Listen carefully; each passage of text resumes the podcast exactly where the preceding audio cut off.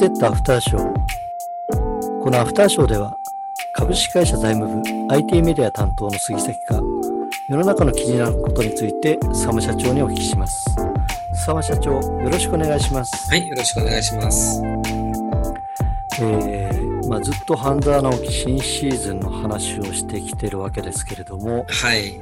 先週第8話は、あの、まあ、撮影のスケジュールの関係で一回飛ばしたという感じで、そうなんですよ。うんはい。ちょっとバラエティっぽくなりましたけれども、いや面白い生番組でしたね。そうですね、あれはあれでファンサービスかなという気がしましたけど、はい。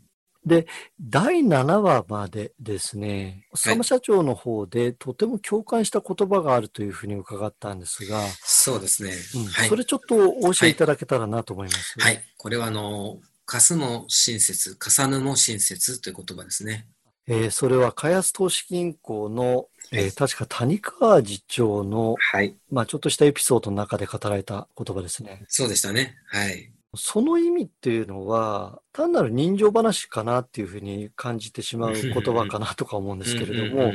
あ、の、まあ、坂間社長ご自身があの銀行員だったわけですよね。はい、そうです。で、銀行員時代にそういうご経験っていうのはおありでしょうか？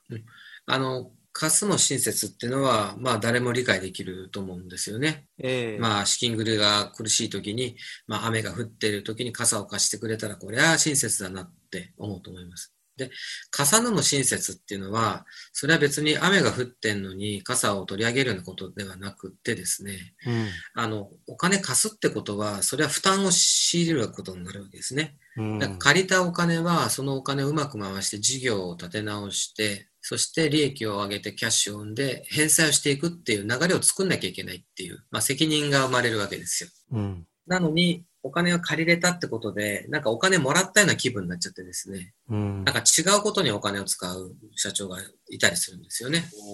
うん、だから自分の前からやりたかったことにお金を使うとか、うん。えーなんか他の銀行の高い借り入れのやつを返しちゃって、結局借りたのにお金が残んなかったとか、うん。まあ、あの、いろいろあるんですけども、基本的に言いたいことは、あの、会社が金を借りるという甘えの体質になってしまうと、うん非常にこう、うん赤字体質というよりもお金が足りない体質になっていくので、うんそうすると会社が潰れていくという流れになっていくんですね。だから、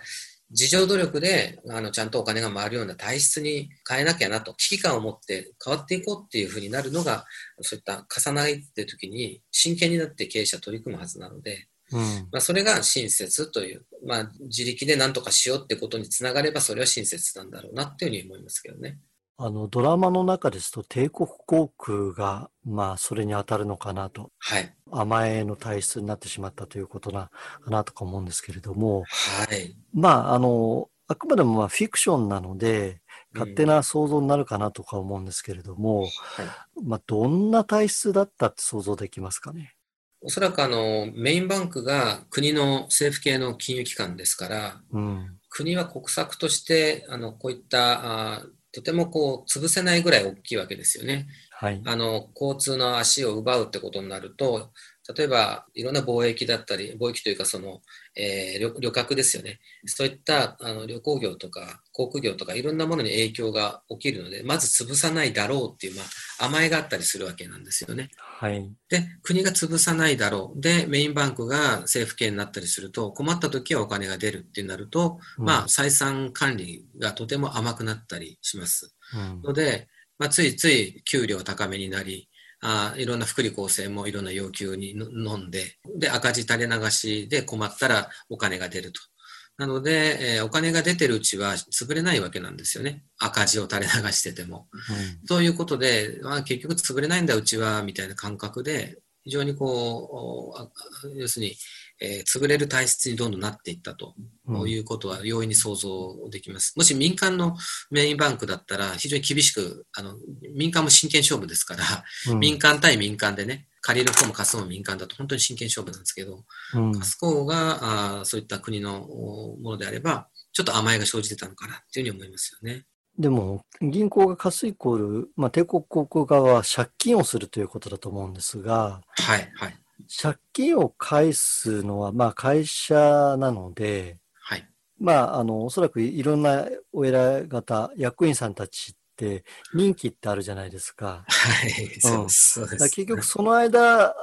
で、自分のところに、懐に入ってくれば、借金は次の世代に残せばいいみたいな感覚になっちゃったりするんですか？ああ、そうですね。あの、まあ、どこの民間企業でもそうですけど、大体社長っていうのは任期が大体、まあ、どうでしょうね、4年だったりするんでしょうか。まあ、大体、まあ、そういった期間の間に特に問題がなければいいと。うん、その自分の任期の間に潰れなければいいということを考えますので、その任期の間にメインバンクと仲良くして融資をなんとか取り付けて潰すってことだけはなしにしたいと。うん、もし潰したら後でもう死ぬまで恨まれると、社員とか社員の家族に恨まれることはしたくないということで、うん、えー、なんとかあのしのぎたい、しのぎたいと、だから銀行さんお願いしますっていうふうになりますし、うん、まあその政府の息のかかった金融機関も、まあ、そのね、債権放棄じゃなくて、あの、債権を強あの強硬に取りに行って潰すとか、うん、ああいうふうになっちゃうと、これまた世論のことも気になりますんでね、あの、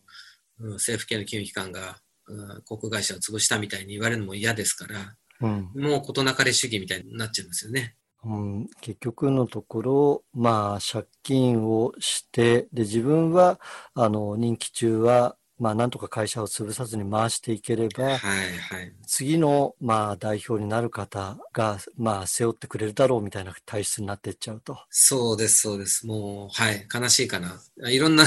あの、分野でありますけどね。